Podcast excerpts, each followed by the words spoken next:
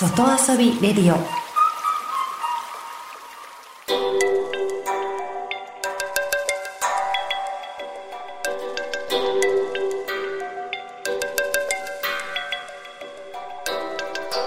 サウナをこよなく愛する私豊沢ひとみが素晴らしきサウナの世界をご紹介するコーナーラブサウナ。このコーナーではサウナの魅力豆知識そして各地の様々なサウナとその周辺のカルチャーまでゆるりとお届けします。今日は先日私が参加してきたイベント、サウナの街札幌プレゼンツフィンランドサウナフェスをご紹介します。今日はフェス日和ということで、サウナのフェスをご紹介しますよ。このイベント、えー、数年前から開催されているんですが、毎回進化しているイベントなんです。今年のこのサウナの街札幌は全国全道から有名な熱波師の方が集結しました。最近では北海道の施設でも熱波を浴びられる施設も増えてきましたけれどもこのね有名な熱波師さんが大集合するっていうのはまだまだなかなかない機会なんですね。道外からは酒山南鈴木陸コンビのこう鮭陸コンビと言われてるんですけれどもこう世界大会にね出場するような有名な熱波師さんのね、えー、アウフグースが浴びられたりそれからえー、龍樹池田さん最近札幌に、えー、道外からいらっしゃってで拠点を札幌に移された龍樹池田さんの熱波を浴びられたりと本当に豪華なイベントとなりました。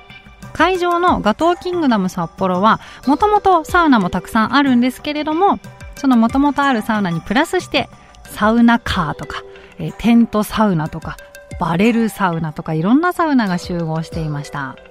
で、えー、いろんな体験もありました。中でも私が気になったのは熱波師のプレジャー田中さんが教えてくれるビヒタ作り。白樺の葉っぱを束ねたものをビヒタと言いますけれども見たことある人は多いと思いますが実際自分で作れる機会っていうのは今までなかなかなかったのでもうほんと皆さん楽しそうに参加して参加者の方ですね手にこうビヒタを持って会場を歩いてるのでああいいなーって言われながらねほんと皆さんいい顔で参加されてました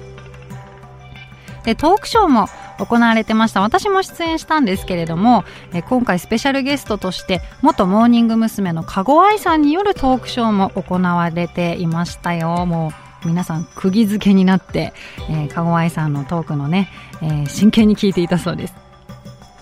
え、さらには、私がいつもお世話になってます札幌の月見湯という銭湯があるんですが、その銭湯の皆さんが出店していたテントサウナ。このテントサウナの中でね、熱波を浴びられたりとか、あと、あの、オリジナルサウナドリンクもいただいたりしました。そして、なんといっても今回は、フィンランドサウナフェスですから、フィンランドの文化にも触れられました。えー、フィンランドでよく飲まれている、ブルーベリーではなく、ビルベリーというベリーがあるんです。まあ、見た目はブルーベリーにそっくりな、えー、紫色の実なんですけど、それを使ったソーダ。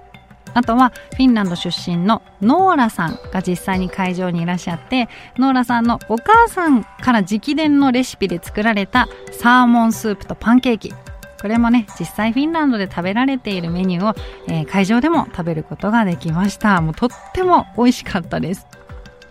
3年前今のこのサウナブームが始まった頃には想像もつかないような本当皆さん楽しそうな光景が広がっていました。北海道までサウナがこんなに盛り上がってさらにサウナのフェスが開催されるとはという感じです。多くの人にサウナの良さを体感してもらえるフェスとなりました。